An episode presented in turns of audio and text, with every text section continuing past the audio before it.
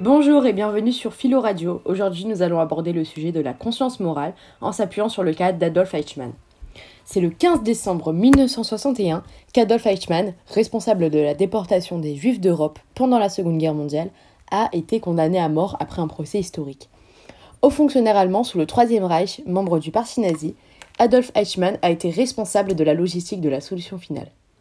Il a donc été jugé à Jérusalem pour 15 chefs d'accusation, parmi lesquels crimes contre le peuple juif et crimes contre l'humanité.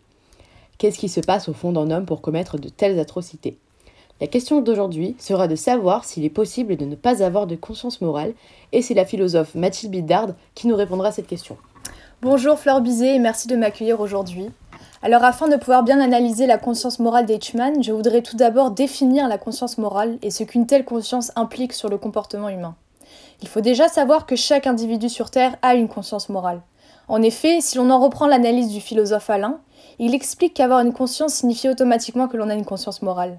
Avoir une conscience morale revient à juger de ses actes, être critique vis-à-vis de soi-même afin d'évaluer les conséquences de ses gestes sur les autres.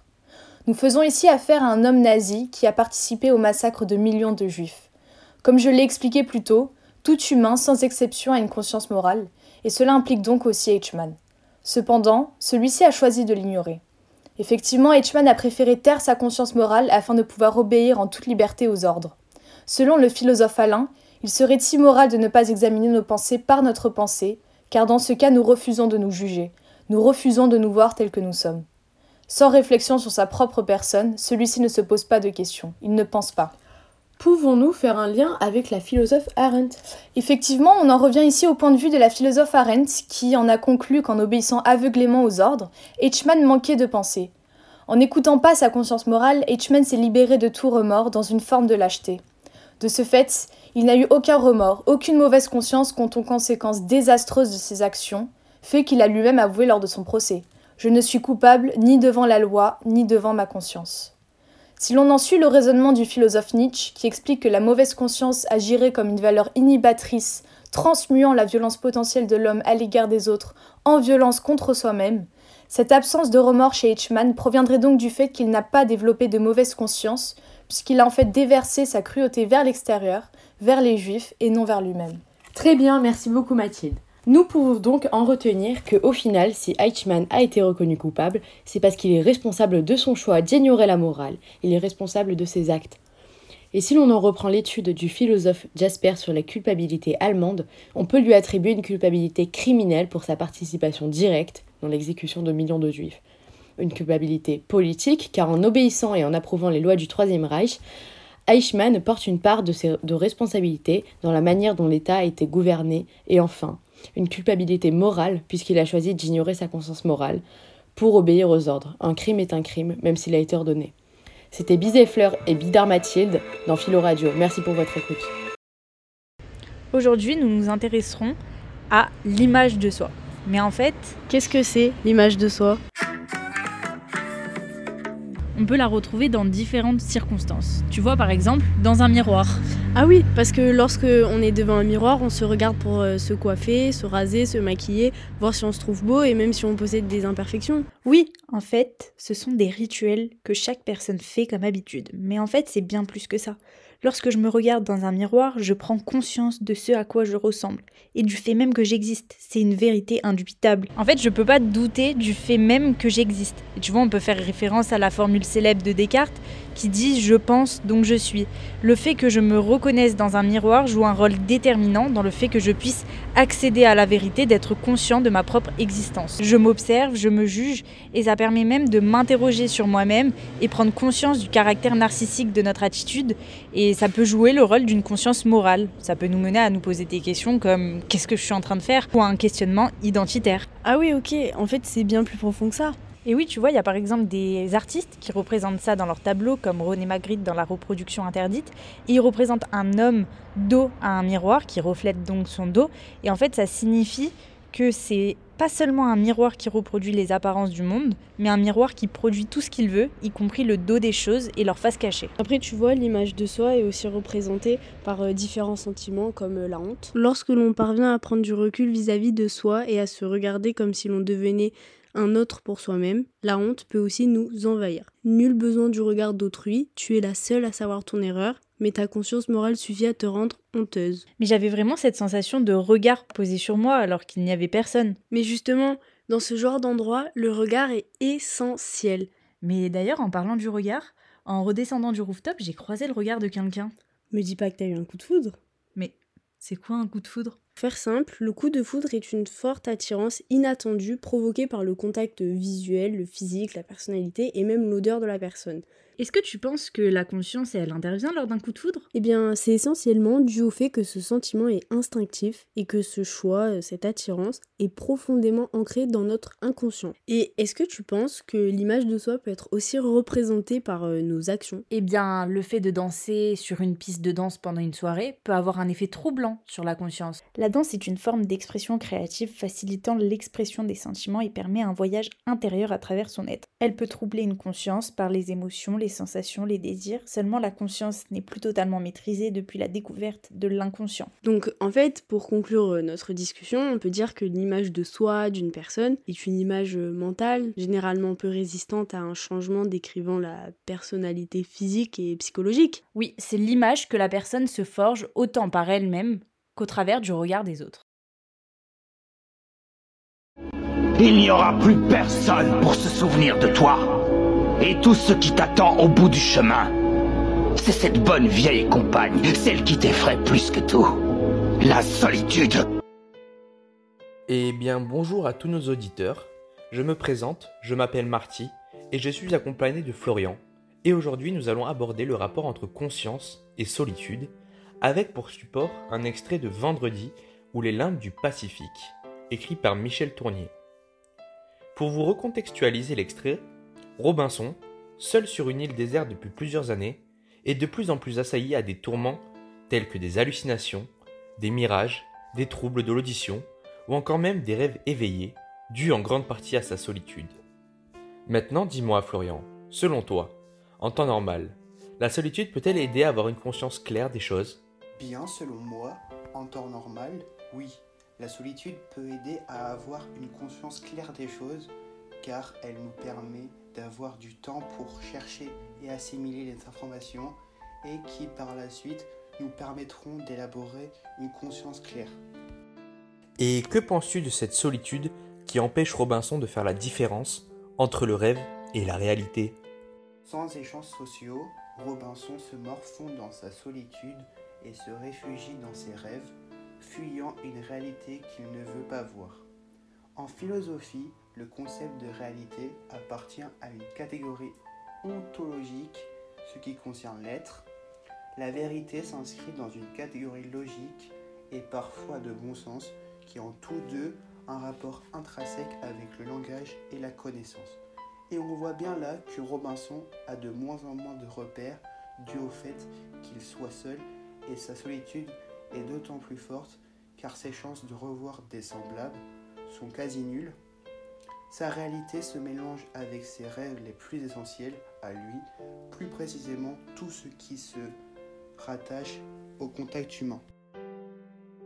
À mon tour maintenant de te poser une question Marty, est-ce dans la solitude que l'on prend conscience de soi? Hmm, Bonne question.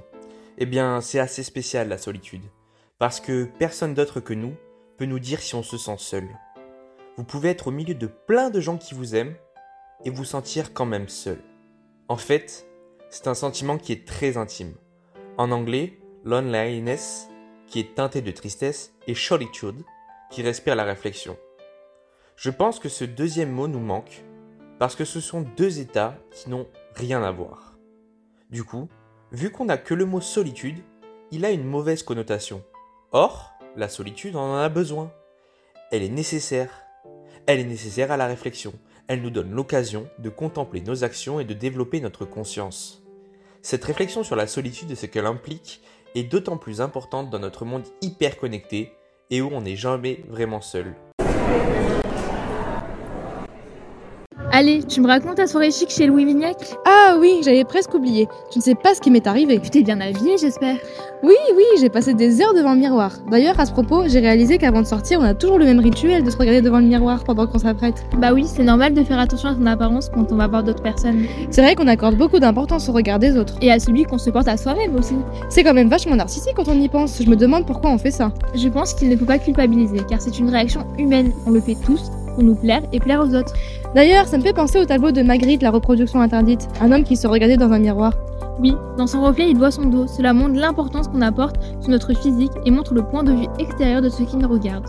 L'homme ne regarde que son physique et non pas son intérieur, malgré qu'on ne puisse pas voir notre personnalité matérialisée.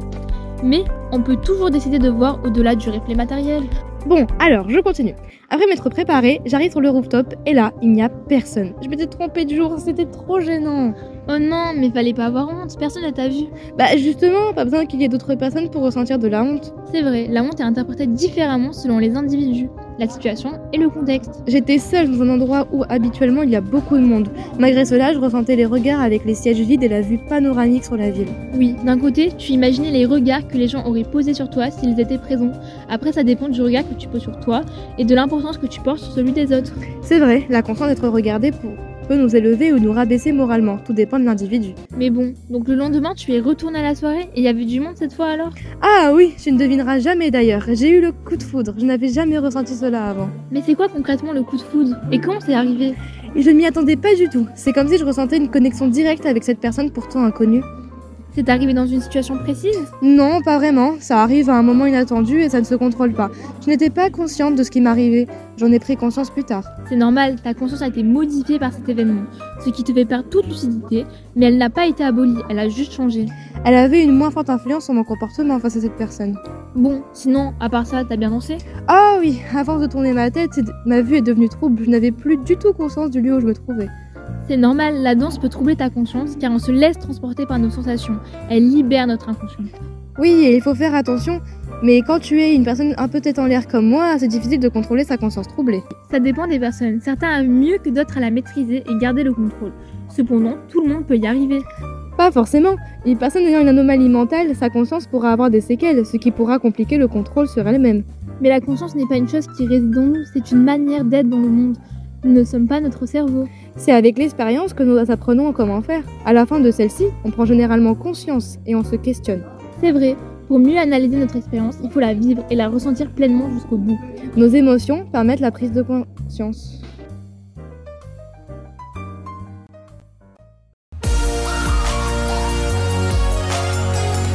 Bonjour à tous, aujourd'hui nous allons nous pencher sur l'extrait de Vendredi ou les lynx du Pacifique, roman publié en 1967 par Michel Tournier dans lequel on aborde les notions de solitude, conscience, spiritualité et de civilisation.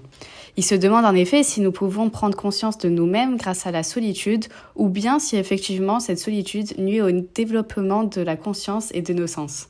Alors Evaël, pensez-vous qu'en temps normal la solitude peut aider à avoir une conscience claire des choses?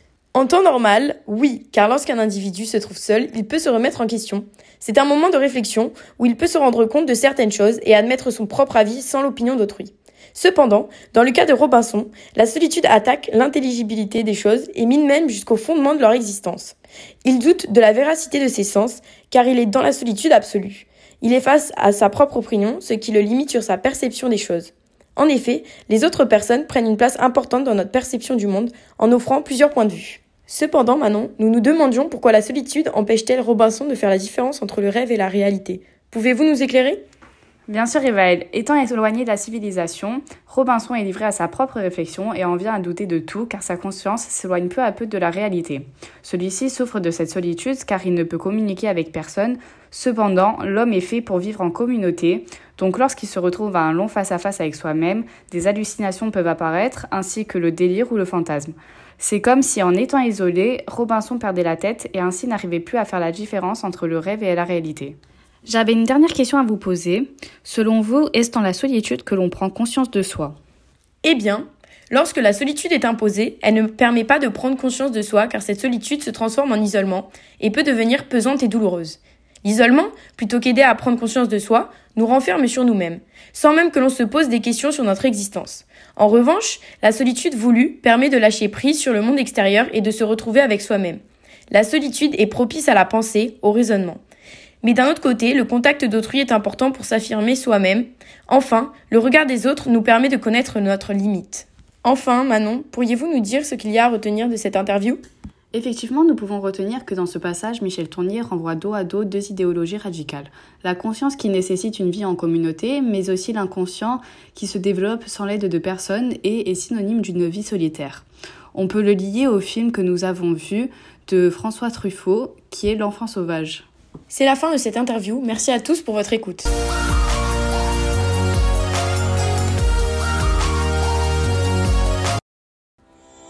Bonjour à toutes et à tous, on se retrouve en cette journée du 22 mars 1967 dans Philo Express, votre interview hebdomadaire à ne surtout pas manquer. Je suis comme notre habitude en compagnie d'Ivan, avec qui nous allons interviewer l'incontournable Michel Tournier, auteur du livre Vendredi ou les limbes du Pacifique, publié il y a exactement une semaine. Bonjour Michel Tournier, tout d'abord, comment allez-vous? Euh, Bonjour à vous deux, écoutez, je vais très bien, je vous remercie. Si tout va pour le mieux, alors permettez que l'on commence sans plus tarder cette interview express dans laquelle nous allons parler du rapport entre la conscience et la solitude, thème largement abordé dans votre livre, mais surtout dans l'un de ses passages. Mais avant, précisons tout de même le sens de ces termes. La conscience désigne originellement un savoir partagé. Le mot vient du latin cum scientia, cum avec et scientia savoir. Quant à la solitude, c'est le fait d'être engagé dans aucun rapport social. Selon la vie, la solitude est une sensation d'isolement parfois choisie mais souvent subie. Après cette entrée en matière, si vous le voulez bien, démarrons cette interview. Avec plaisir. Euh, bonjour, très bien. Alors, dans le passage euh, étudié aujourd'hui, Robinson échoue sur une île déserte, sans, sans, aucune compagnie depuis plusieurs années, ce qui montre bien que la solitude est un thème récurrent de ce livre. Nous voudrions savoir si pour vous, en temps normal, dans des conditions autres que celles de Robinson sur cette île, la solitude peut-elle aider à avoir une conscience claire des choses? Selon moi, la solitude, sans être poussée à l'extrême, peut nous permettre d'avoir une conscience claire des choses. On peut le constater par nous-mêmes, le fait de s'isoler de la foule, de nous retrouver seuls, peut nous permettre de réfléchir au calme. Cependant, le fait de n'avoir aucun avis extérieur peut parfois amener à des réflexions profondes qui amènent à douter et à se remettre en question sur la certitude de ces réflexions, comme c'est le cas avec Robinson dans l'extrait avec lequel vous faites référence. Euh, c'est intéressant ce que vous dites parce que euh, dans votre livre, Robinson ressent un sentiment de solitude absolue sur cette île. Euh, D'ailleurs, ce sentiment est tel que dans un passage du livre, il en va jusqu'à ne plus faire la différence entre le rêve et la réalité. Expliquez-nous, comment en arrive-t-il à de telles pertes de notions? Étant donné qu'il est seul sur cette île depuis plusieurs années, il ne sait plus distinguer le monde réel et onirique. Pour lui, c'est un rêve éveillé. Cela est causé par de nombreux doutes qui le conduisent donc à la folie. Dans ce passage, Robinson nous montre à deux reprises que juste une personne avec lui lui suffirait à reprendre conscience. Mais je pense que c'est l'extrait suivant qui exprime le mieux ce qu'il ressent, je cite, Le rempart le plus sûr, c'est notre frère, notre voisin, notre ami ou notre ennemi, mais quelqu'un grand, Dieu, quelqu'un. Pour conclure, nous allons vous poser une question philosophique à laquelle vous allez répondre. Selon vous, est-ce que dans la solitude que l'on prend conscience de soi? Je pense que la solitude peut en effet permettre de prendre conscience de soi. En tout cas, elle est un moyen, un outil pour y arriver, comme l'a fait Descartes dans le discours de la méthode, où il atteint en effet un degré de solitude tout à fait singulier. Cherchant la vérité, il s'isole du monde. Donc si je veux prendre la conscience de moi-même, alors il faut que je me purifie des influences extérieures qui me perturbent. Et inversement, évacuer de mon esprit ces influences extérieures pour m'en purifier revient exactement à m'isoler des autres.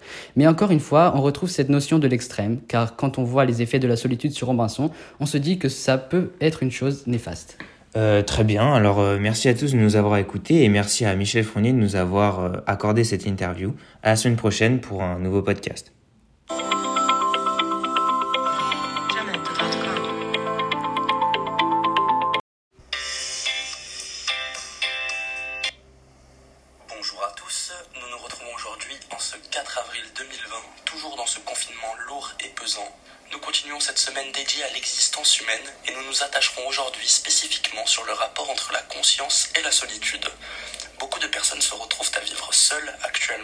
Période de pandémie et nous traiterons de ces deux concepts à travers le roman de Michel Tournier, Vendredi ou les limbes du Pacifique, qui propose une variante sur le mythe de Robinson Crusoe, célèbre personnage fictif de Daniel Defoe.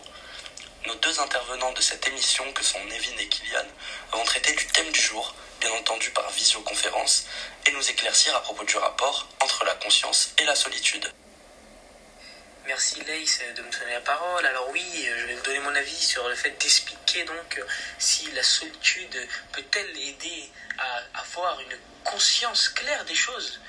Et oui, en l'état, la solitude en temps normal permet à l'homme de penser et de se penser soi-même, c'est-à-dire l'introspection. Mais on peut aussi dire que cette solitude, poussée à une longévité trop longue, peut amener à une forme de paranoïa, car il faut se confronter à autrui pour euh, trouver la vérité. Et celle-ci, d'une certaine manière, euh, s'oppose au conformisme de la société qui s'établit par des normes et des codes sociaux incertains. Et bonjour à toi Lace. Dans le cadre de l'œuvre de Michel Tournier, La solitude met en évidence la paranoïa du personnage, qui ne distingue plus rêve et réalité. Il doute de ses propres sens à la manière de Descartes dans le discours de la méthode, où illusion et hallucination peuvent faire l'objet d'erreurs de perception. Robinson met en doute sa propre existence et ne montre plus aucune lucidité quant à sa capacité de réfléchir. Par la conscience morale, il comprend l'importance d'autrui, car sans l'autre, il ne peut affirmer ou infirmer sa propre perception du monde. Oui, alors pour intervenir une dernière fois sur la question qui est est-ce dans la solitude que l'on prend conscience de soi Alors on peut dire que cette question, ben, elle soulève un paradoxe, car euh, la solitude permet l'introspection et euh, le solipsisme à la fois. C'est cette connaissance de soi qui rend l'homme fort, comme le pense notamment Pascal. Mais celle-ci met en doute la certitude de la propre existence humaine et son identité. On devient ce que l'on est par la recherche d'autrui, car il a une volonté continuelle de laisser aux autres le pouvoir de nous juger pour ne pas tomber dans la folie. Ce besoin de se conformer à la société pour avoir la certitude de notre existence est donc primordial. Et pour terminer avec mon intervention du jour, on peut dire que conscience et solitude sont liées, car la solitude permet de réfléchir sur soi-même et la conscience agit donc comme réflexive. L'homme se regarde dans son intériorité, pense et se pense, il est donc conscient. Michel Tournier ici montre que la solitude absolue entraîne la folie, car l'homme a besoin d'être confronté aux autres pour être certain de sa propre existence. Ce sera tout pour aujourd'hui. Merci de nous avoir écoutés et bonne journée à tous.